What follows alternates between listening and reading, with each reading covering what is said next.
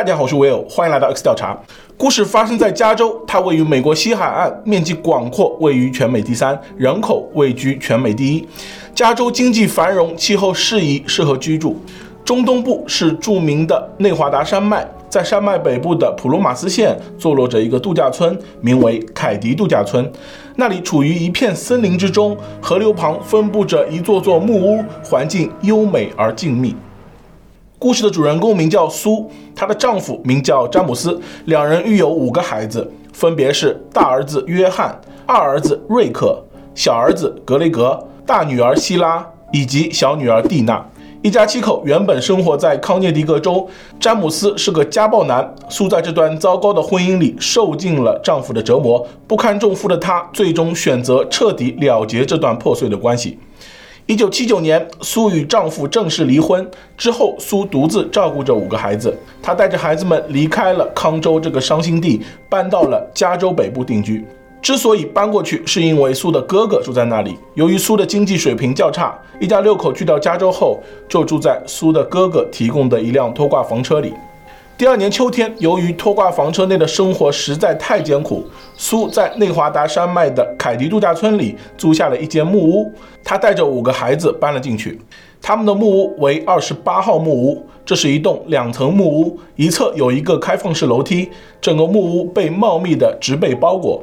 度假村里，木屋与木屋之间的距离相隔并不远，邻居之间的关系也很不错。其中一位邻居叫做马丁，另一位邻居叫做希伯尔特。苏的子女跟两位邻居的子女关系都很好，经常串门一起玩耍。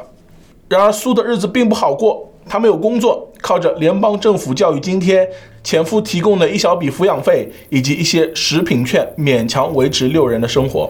一家人在二十八号木屋里过得并不容易，却也算平淡幸福。然而，这样的日子并没有持续太久。一年后，这里发生了一桩惊天惨案。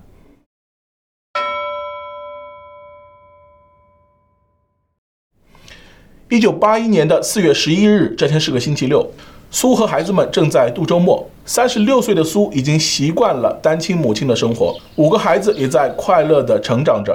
其中，大儿子约翰十五岁，二儿子瑞克十岁，小儿子格雷格五岁，大女儿希拉十四岁，小女儿蒂娜十二岁。这天上午十一点半，苏带着大女儿希拉和小儿子格雷格开车去附近球场接二儿子瑞克。路上，他们偶遇了大儿子约翰和他的好友十七岁的达娜。苏捎上了两个男孩，接到人后，几人一起返回了凯迪度假村二十八号木屋。下午三点半，大儿子约翰和好友达娜离开了家，前往十一公里外的昆西与朋友见面。晚上七点半，大女儿希拉和小女儿蒂娜一起去了街对面邻居希伯尔特的家看电视。这天，大女儿希拉和邻居家的女儿玩得很尽兴，准备在邻居家留宿。小女儿蒂娜则决定晚一点回到自己家睡觉。此时，二十八号木屋里有四人：苏、二儿子瑞克、小儿子格雷格以及他们的朋友十二岁的贾斯汀。贾斯汀是邻居马丁的儿子。晚些时候，下午外出的大儿子约翰和朋友达娜也回到家中。两人刚刚在营地派对上度过了开心的一天。晚上十点，小女儿蒂娜也从邻居希伯尔特家回来了。有七个人在二十八号木屋里准备安然睡去，但他们不知道的是，一场厄运即将降临。一个晚上过去，时间来到了第二天早晨七点。大女儿希拉醒了过来。昨天晚上，她就住在了邻居家。起床后，她便准备回对面自己的家。她本以为会像往常一样见到家人亲切的脸庞，但当她推开门时，眼前可怕的一幕令这个十五岁的女孩终身难忘。屋内弥漫着浓重的血腥味，客厅的地上、墙壁上、天花板上。到处都是血迹，离门口最近的是大儿子约翰，他脸朝上躺在地上，喉咙被割，双手被医用胶带紧紧地缠在一起，脚上也被电线牢牢缠着。约翰的朋友达娜趴在一旁，头部严重受损，一部分头部靠在沙发的枕头上。凶手用电线将达娜的脚踝紧紧捆住，再把达娜和大儿子约翰脚踝绑在了一起。母亲苏躺在客厅的沙发附近，身上盖着毯子，腰部以下没有衣物，胸口和喉咙有多处伤口。客厅里的三人已经没了声息。大女儿希拉见状吓得大声尖叫，她赶紧跑去卧室，想看看两个弟弟的情况。打开卧室门后，二儿子瑞克、小儿子格雷格，还有邻居家的儿子贾斯汀，安然无恙地在卧室中熟睡。这与外面血腥的客厅判若两地。接着，他又跑去了隔壁妹妹蒂娜的卧室，房间里空无一人。他找遍了整个屋子，也没有发现妹妹。但是，按照在邻居家的约定，昨晚蒂娜就应该回家了。接着，大女儿希拉赶紧跑回了邻居希伯尔特的家。希伯尔特在看到二十八号木屋内的情况后，也被吓到。随后，他站在木屋外，通过卧室的窗户把幸存的三个男孩带了出来，这样他们就不用看到客厅里可怕的场面。但之前，希伯尔特已经进入过木屋查看情况，这一过程可能有污染到证据。在大女儿希拉发现情况的一小时后，警方接到了报警电话。很明显，二十八号木屋就是第一案发现场。苏的头部一侧有一个被枪托重力击打的伤口，伤口与某型号步枪的枪托吻合。苏和大儿子约翰死于刀伤和钝器击打，达纳则被凶手用电线勒毙。三名受害者身上都有防御性伤口，生前曾奋力抵抗。警方还在现场找到了几把疑似凶器的物品：一把因用力过猛而弯曲的牛排刀，一把小刀和一把羊角锤。电话线被拔，百叶窗都合上，灯都关着。门窗位置没有发现强行闯入的痕迹。在木屋外的楼梯扶手上提取到了一枚陌生指纹。附近杂货店的垃圾桶里发现了一把猎刀，也被怀疑是凶器。警方的调查紧锣密鼓地展开着。他们着眼于二十八号木屋内的现场，却忽略了苏的小女儿蒂娜不见了。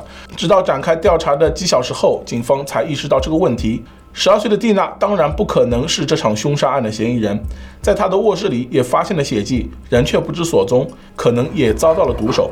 警方派出警犬对二十八号木屋周围半径八公里的区域进行了地毯式搜索，但没有结果。凶手下手十分凶残，似乎与受害者有着很大的仇恨。但屋主苏是一个安静友好的人，他很爱护自己的孩子，与邻居关系都不错，没有发现他与什么人结仇。事发后，FBI 也介入到了此案的调查中，重点调查失踪的小女儿蒂娜的行踪。在调查了半个多月后，FBI 宣布退出调查，原因是他们认为州警的工作已经做得足够充分。警方也陆续收到了来自邻居的一些线索。有一对住在凯迪度假村的夫妇说，案发当晚凌晨一点半左右的时候，听到了一声低沉的尖叫声，但他们无法确定尖叫声来自哪里，甚至不确定是否真的是尖叫声。当地木屋被植被环绕，树木草丛繁多，尖叫声也可能是由什么动物发出的。除此之外，包括希伯尔特在内的一些邻居在当晚看到一辆绿色的面包车停在苏家门外。也有人说看到的是一辆棕色的达特桑牌汽车，但没有人记得车牌号。令人感到奇怪的是，当晚睡在二十八号木屋附近的希伯尔特一家，以及住在那里的大女儿希拉，没有听到什么异常的声音。诡异的是，在现场距离客厅只有几米距离的卧室内，三个熟睡的小男孩竟然安然无恙。起初面对询问时，三人都表示自己没有听到家里有什么声音，但之后三位男孩中的贾斯汀，也就是邻居马丁的儿子，先后几次修改了证词。他先是说自己看到客厅的场景时，以为自己在做梦，当时自己正处于昏昏欲睡的状态。后来他又说自己确实目睹了凶案发生的过程。警方安排了心理专家对贾斯汀进行催眠，试图唤醒他更多的记忆。经催眠后，贾斯汀又想起了当晚的一些细节。他表示自己当时与苏的二儿子瑞克、小儿子格雷格都被客厅的声音吵醒。客厅里有两个戴着眼镜的陌生男子跟苏站在一起，其中一个人短发，留着小胡子，另一个人长发，胡子刮得很干净。贾斯汀说，苏的大儿子约翰和朋友达纳随后回到木屋，苏大儿子约翰和达纳三人一起与两名男子展开激烈的争吵，随后升级为激烈打斗。在这期间，苏的小女儿蒂娜回到家中，目睹了眼前的一幕。后来，她被其中一名男子从小屋后门拖了出去。关于贾斯汀的说法有一些奇怪的地方。小女儿蒂娜目睹他们的杀人过程而被凶手立刻采取行动，但她却完全没有管一旁的三个小男孩。根据贾斯汀的描述，警方绘制了两幅嫌犯的画像，但警方的这个举动却遭到了质疑，原因是他们聘请的画师是一个业余画师，他并没有受过相关的刑事侦查专业训练。对此，警方也没有给出解释。嫌疑人画像被刊登在报纸上，其中一名男子有一头深色金发，身高一米八零至一米八八之间；另一名男子有一头黑色头发，且上面涂满了发油，身高一米六八至一米七八之间，两人都三十岁左右，都戴着金色边框太阳眼镜。案发几天后，新线索的出现让警方更加困惑。苏的邻居马丁，也就是幸存男孩贾斯汀的父亲，表示自己家中丢失了一把羊角锤。而马丁的妻子玛丽莲表示，自己在地下室发现了一件沾满血迹的夹克。他认为这件夹克应该属于失踪的苏家小女儿蒂娜。他把夹克上交给了警方，但关于这件夹克的说法只是传闻，警方那边没有任何记录。本案的第一位嫌疑人就是马丁，他是一名退伍兵，参加过越战。案发后，他不断地向警方提供一些线索，似乎想引导警方的调查方向，目的是洗清自己嫌疑。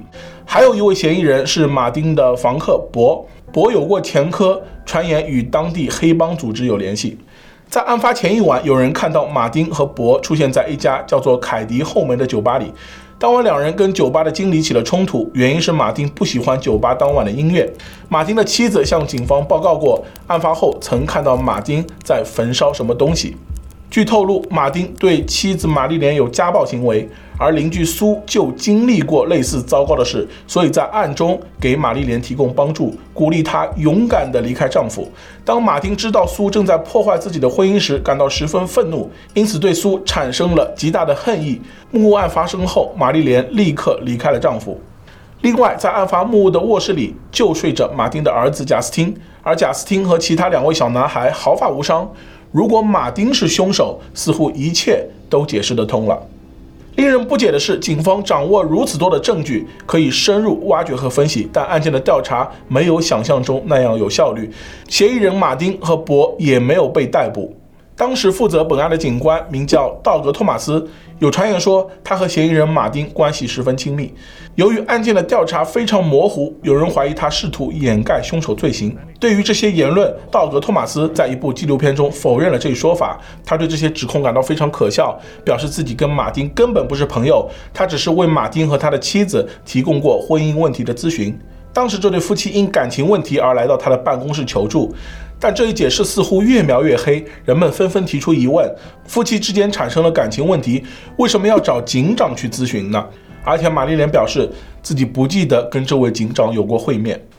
在案件发生的三个月后，警长道格·托马斯辞去了本案的调查工作。这起可怕的案件让凯迪度假村失去了往日的安宁。由于案件迟迟未破，一股不安的气氛笼罩在了这片地区之上。各种各样的传言四起，有人说此案与毒贩集团有关，有人说与某宗教有关。然而这些传言都没有任何证据支持。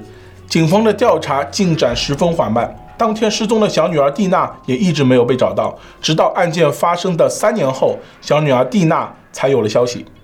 一九八四年四月，有人在加州羽毛瀑布附近的露营地里发现了人类颅骨以及下颌骨。该地距离凯迪度假村约八十公里，在骸骨旁边还发现了一件蓝色尼龙夹克、一条儿童毯、一条后代缺失的牛仔裤和空的医用胶带分配器。当时警方并不知道骸骨的身份。此事被新闻报道后，警方接到了一个匿名电话，对方表示发现的这些骸骨属于凯迪度假村的失踪者苏家小女儿蒂娜。后来警方确认这些骸骨确实属于苏家小女儿蒂娜。二十八号木屋内的受害者上升为四人，打匿名电话的人显然就是制造此案的凶手。可惜通话时间太短，线索太少，无法追踪。受害者之一达纳的父亲说：“参与案件调查的机构太多，他们之间互相牵绊，最终把案子搞砸。”事实上，他不是唯一有这样想法的人。许多人都认为，警方办案过程中因什么原因刻意掩盖真相。即使他们掌握如此多的证据，但这个可怕的案件就这么被搁置了几十年，一些证据还受到了污染和破坏。二零零四年案件发生的二十三年后，二十八号木屋被正式拆除。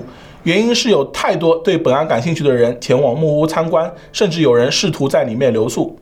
二零零八年，在案件发生的二十七年后，有节目组制作了一部关于此案的纪录片。影片中，马丁的妻子玛丽莲认为自己的丈夫马丁跟房客博。应对二十八号木屋案负责，但是警长道格·托马斯却反驳了他的说法，表示当年马丁成功通过了警方的测谎，而后来有人就听到马丁向人吹嘘说警方的测谎仪有多么容易通过。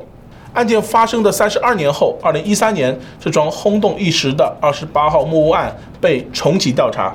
两名调查员麦克甘伯格以及格雷格哈格伍德将作为特别调查员重新调查此案。